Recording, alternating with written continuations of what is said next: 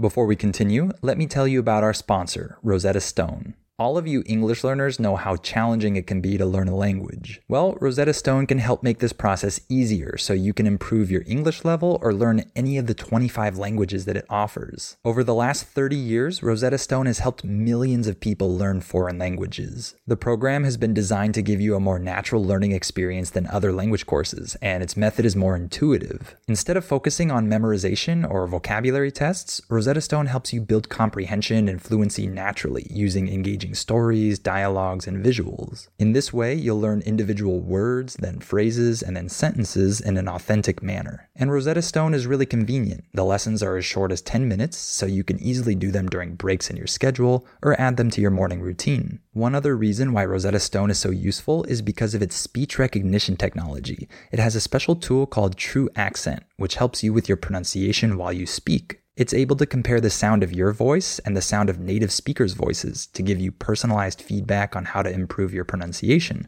Cool, huh? So, why not make learning a new language one of your priorities this year and let Rosetta Stone help you through the process? Don't put off learning that language. There's no better time than right now to get started. For a very limited time, Listening Time podcast listeners can get Rosetta Stone's lifetime membership for 50% off. That's 50% off unlimited access to 25 language courses for the rest of your life. Redeem your 50% off at rosettastone.com slash listening time today. Before we continue, let me tell you about our sponsor, Rosetta Stone. All of you English learners know how challenging it can be to learn a language. Well, Rosetta Stone can help make this process easier so you can improve your English level or learn any of the 25 languages that it offers. Over the last 30 years, Rosetta Stone has helped millions of people learn foreign languages. The program has been designed to give you a more natural learning experience than other language courses, and its method is more intuitive. Instead of focusing on memorization or vocabulary tests, Rosetta Stone helps you build comprehension and fluency naturally using engaging engaging stories, dialogues, and visuals. In this way, you'll learn individual words, then phrases, and then sentences in an authentic manner. And Rosetta Stone is really convenient. The lessons are as short as 10 minutes, so you can easily do them during breaks in your schedule or add them to your morning routine. One other reason why Rosetta Stone is so useful is because of its speech recognition technology. It has a special tool called TruAccent, which helps you with your pronunciation while you speak. It's able to compare the sound of your voice and the sound of native speakers' voices to give you personalized feedback on how to improve your pronunciation. Cool, huh? So, why not make learning a new language one of your priorities this year and let Rosetta Stone help you through the process? Don't put off learning that language. There's no better time than right now to get started. For a very limited time, Listening Time podcast listeners can get Rosetta Stone's lifetime membership for 50% off. That's 50% off unlimited access to 25 language courses for the rest of your life. Redeem your 50% off at rosettastone.com slash listening time today. Welcome to the Listening Time Podcast. Hey, everybody, this is Connor, and you're listening to episode 52 of the Listening Time Podcast. Thank you all for listening. I hope you're all doing well. Uh, I want to remind you that I have my advanced podcast available for listening time family members. So many people have asked me to do an advanced podcast because uh, they want to improve their listening even more and reach an advanced level, and they want to be able to understand native English when people speak at normal speed. So I decided to create the perfect resource for this. So if you become a listening time family member, then you'll have a new advanced podcast episode on the fifth day of every month. So May 5th, June 5th, July 5th, etc. So make sure that you click on the link in the episode description below this episode. It doesn't matter if you're listening on Spotify, Apple Podcasts, whatever. Uh, you can go below this episode and click on the link that's in the description of the episode. Uh, that's patreon.com slash listening time. And when you click on that, it will take you to the membership page and you can become a listening time family member. And then you'll receive my advanced podcast on the fifth day of every month. So, the purpose of this advanced podcast is to help you understand native speech when people speak at normal speed. So, of course, in this podcast, the normal listening time podcast, I'm not speaking at normal speed. I'm speaking a little bit slowly and more clearly than native speakers normally do. Uh, but in my advanced podcast, I speak at normal speed, how I normally speak in my everyday life. And of course, I provide the transcript to help you understand what I'm saying. So, your goal with the advanced podcast uh, will be to make each episode understandable. When you first listen to the episode, it will be difficult but if you use my repetition method that I always talk about, then it will eventually become understandable. Maybe after the fifth time that you repeat it, for example. Uh, you want to try to understand 100% of each episode. And this will help your ears become accustomed to real sounds, how words and phrases really sound in English when people speak at normal speed. So, this will be a great tool for you. So, make sure to go to patreon.com slash listening time and become a listening time family member so you have access to that. Again, the link is in the description below this episode.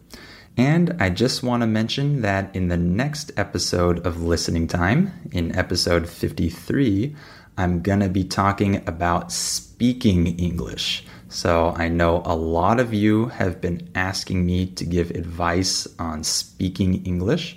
And so I'm really excited because I'm going to do an episode dedicated to that next time. So make sure that you come back for episode 53 so that you can get my advice on speaking English.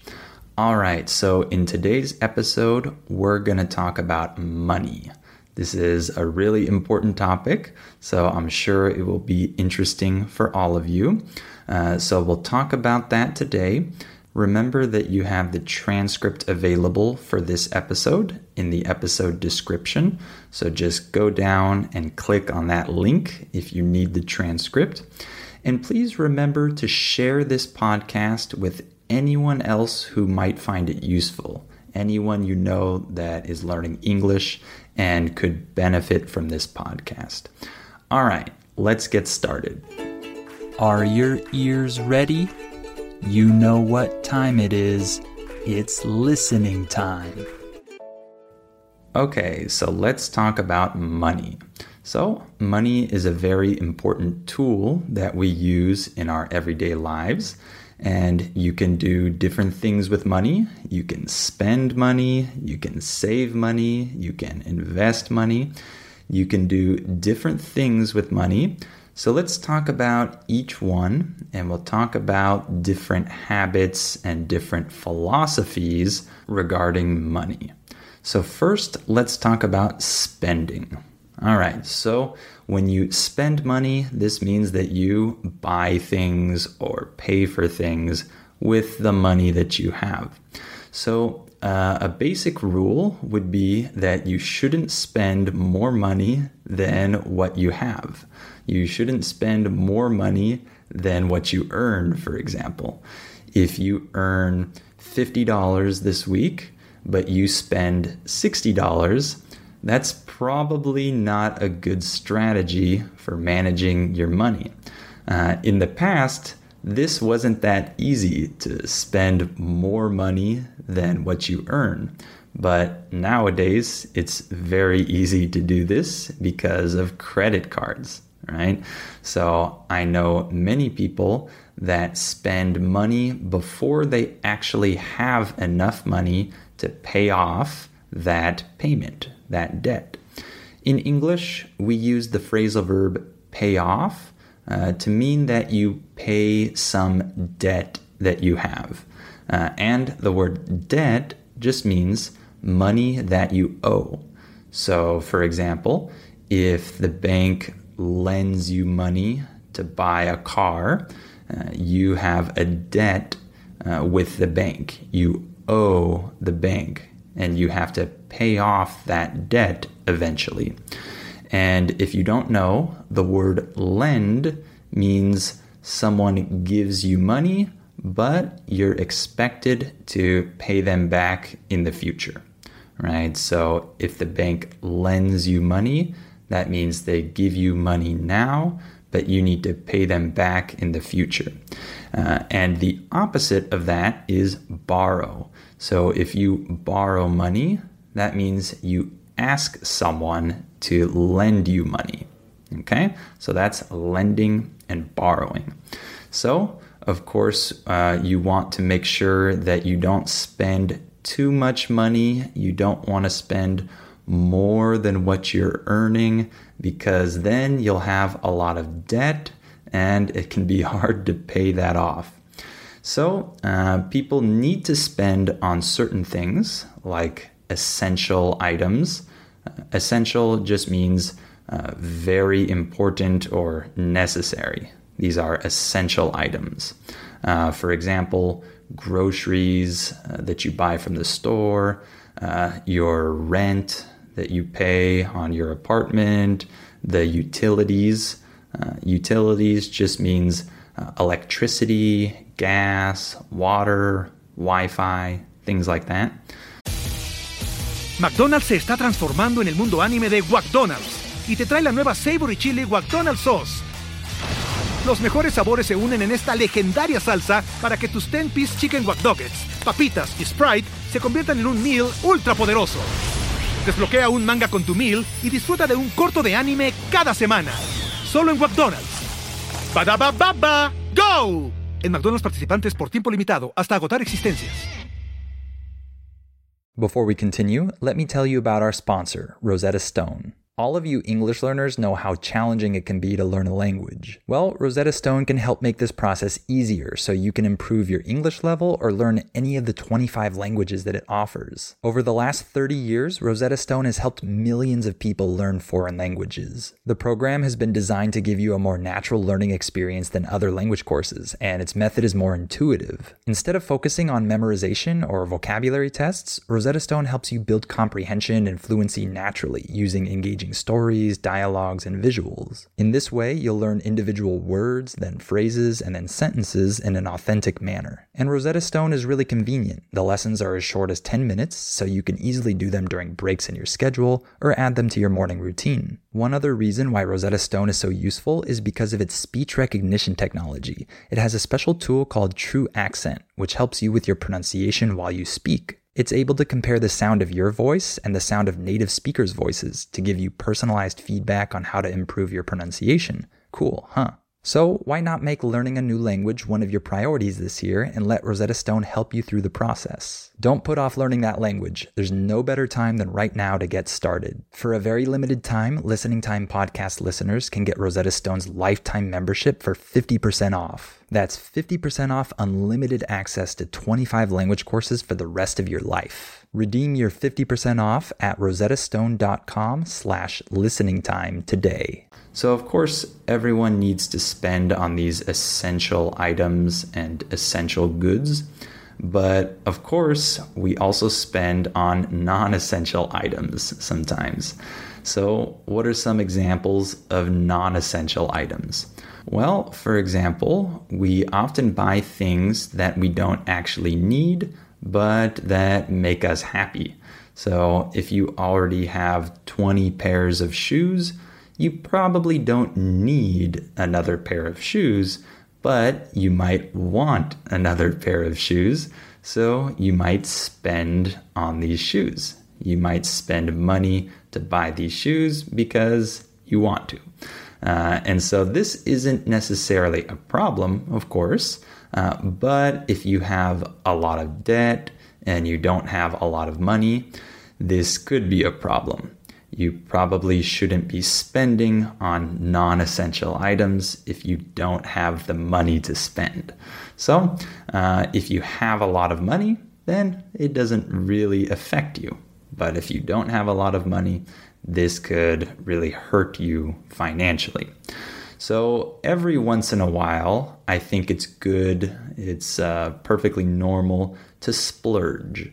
Uh, in English, the word splurge means when you spend uh, more money than you need to uh, to buy something that makes you happy. So I think it's perfectly normal to splurge once in a while. So, for example, if you don't usually go to expensive restaurants and you don't spend too much money on food, but once in a while you like to go to a really fancy restaurant and take your wife on a date there or something like that, then I think that this is great. Once in a while, you can spend more money and really enjoy yourself uh, because it's not something you do every day. You don't go to fancy restaurants every day, so it's okay to just spend that money once in a while. So, splurging can be uh, perfectly fine if you do it every once in a while, but not every day. So, some cultures and some people think that it's normal to spend all the money that you earn. Uh, usually, they get their paycheck uh, in English, your paycheck refers to the money that your employer pays you every week or 15 days or every month or however often you get paid. You get a paycheck. So, usually, these people get their paycheck and then they spend all of this money and then they wait for their next paycheck and then they spend all of that money. And they do this again and again and it's very normal for them.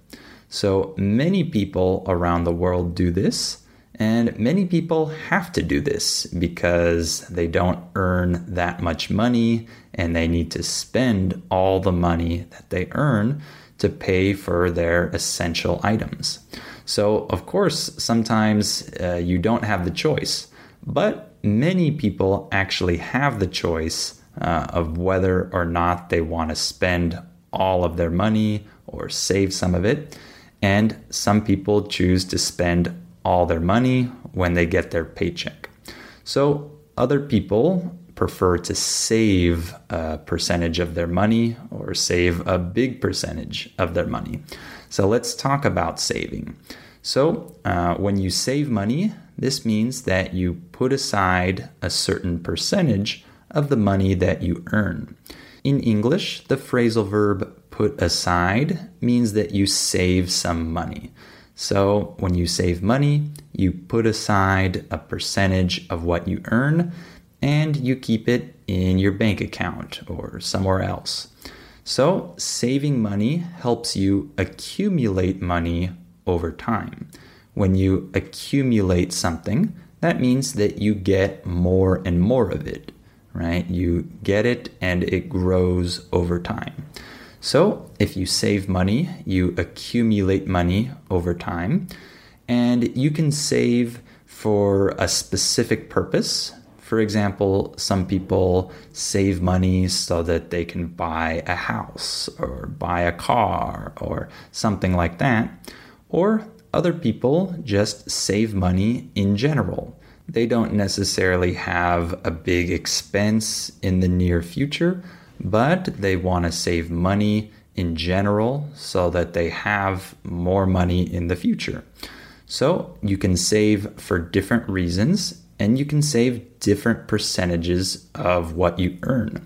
So I know that in some cultures, it's normal to save maybe 10% or less of what you earn.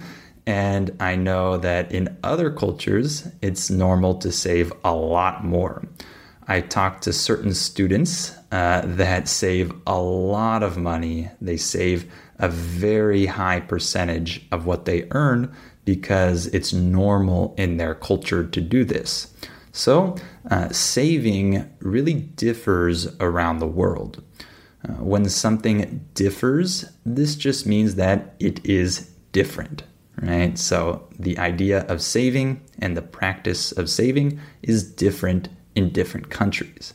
So it's all about preference, it's about culture, and it's about your personal needs. So some people really feel more secure when they save a lot of money. And other people feel secure even if they don't save a lot of money. So I don't know if there's a magic number of how much you should save. Uh, I think that everyone should examine their own situation and decide for themselves. Uh, so, saving is usually a good thing, of course, but we don't want to just save a ton of money for no reason and then we die and there's all this money in our bank account and that was uh, what we accumulated our whole life and we never used it uh, that's probably not a good idea either right? It's not a good idea to spend more money than what you have and it's probably not a good idea to just focus on saving and accumulating the biggest amount of money that you possibly can for no reason, right? There's probably a good balance between these two extremes. Okay, so lastly, you can invest your money. When you invest your money, you put it in some resource or you spend it on something that can actually make you more money in the future. So, this has a few purposes. Of course, some people invest because they want to make uh, more money in the future so that they can protect their wealth. Uh, when you protect your wealth, this means that you uh, make sure that your savings or your money doesn't lose value over time because there's always inflation. Uh, inflation refers to what happens when your currency, like the dollar, the euro, etc., loses value over time. So when inflation happens, that means that your currency, your money, loses value. So if you have the same amount of money in the bank today, and you have that same amount of money in the bank in 10 years, that amount of money is going to be worth less in 10 years than it is now because of inflation. So many people invest money so that they can protect their wealth, so that they don't lose value over time. So that's a good reason to invest money because if you're making more money every year, uh, that means that you can probably beat inflation, right? Inflation won't uh, drain the value of your money completely. When we say that something drains something else, that means that it takes that thing away. So if I say that a certain activity drained me of my energy, this means that it took away my energy. It lowered my energy down to almost zero, right? So, investing is good to protect your wealth. Uh, some people invest because they just want to make more money. They want to have more income. In English, income refers to the money that you receive every month or every year. Uh, for example, when you work, you receive an income, your paycheck, right? So some people want to have an extra income. So they invest and use this as a way to give them uh, an extra income so that they earn more money, right? Or some people invest because they need money for retirement. They're planning to retire in the future, and so they want to invest money now so that they have a lot more money when they retire. So, what are some ways that you can invest your money? Well, you can invest in the stock market, of course, right? That's a common investment that people can make in most countries. And you can invest in real estate, uh, right? This refers to houses and buildings and things like that. So if you invest in a house today and the house uh, becomes more expensive in the future and rises in price, that means that you made money, right? Because now your house is worth more money. So that's another investment. Uh, you can also invest in precious metals. Precious metals refers to gold, silver, things like that. So, this is a pretty safe investment because gold and silver are always valuable, right? They're valuable because they're very precious resources, right? They're important resources in our world. So, this is usually a safe investment as well. And you can also invest in different currencies. If you think that one country's currency is gonna rise in value against other countries' currencies, then you can invest in that currency and it will probably benefit you. And one other type of investment that's becoming really popular nowadays is cryptocurrency. So many people like investing in cryptocurrency more than in other currencies because they see more value in this, they see more potential in this. I am not an expert in investing, so I have absolutely no advice to give you on what you should invest in.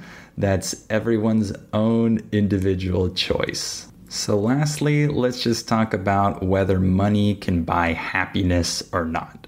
This is the age old question that people like to ask.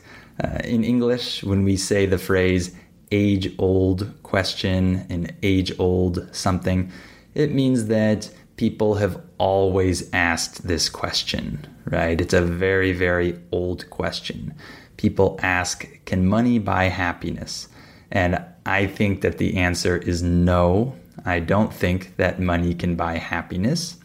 But of course, I think that money is a tool that can help us in our everyday lives.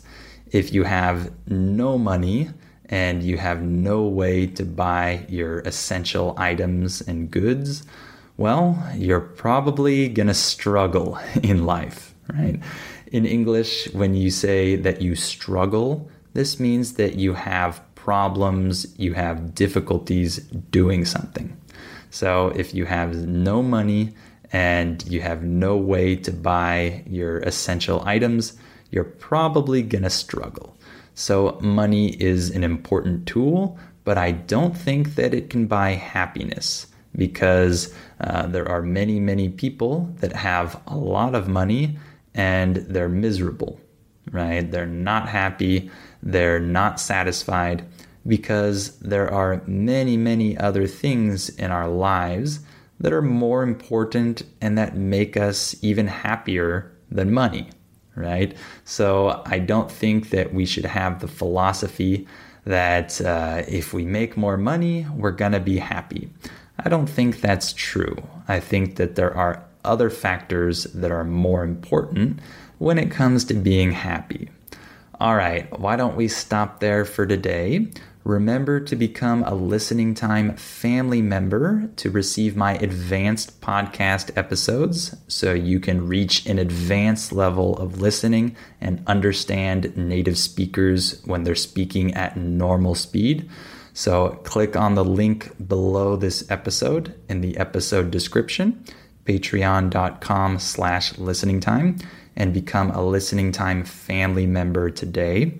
And of course, if you need the transcript for this episode, you can also find that in the episode description below this episode. So click on that if you need it.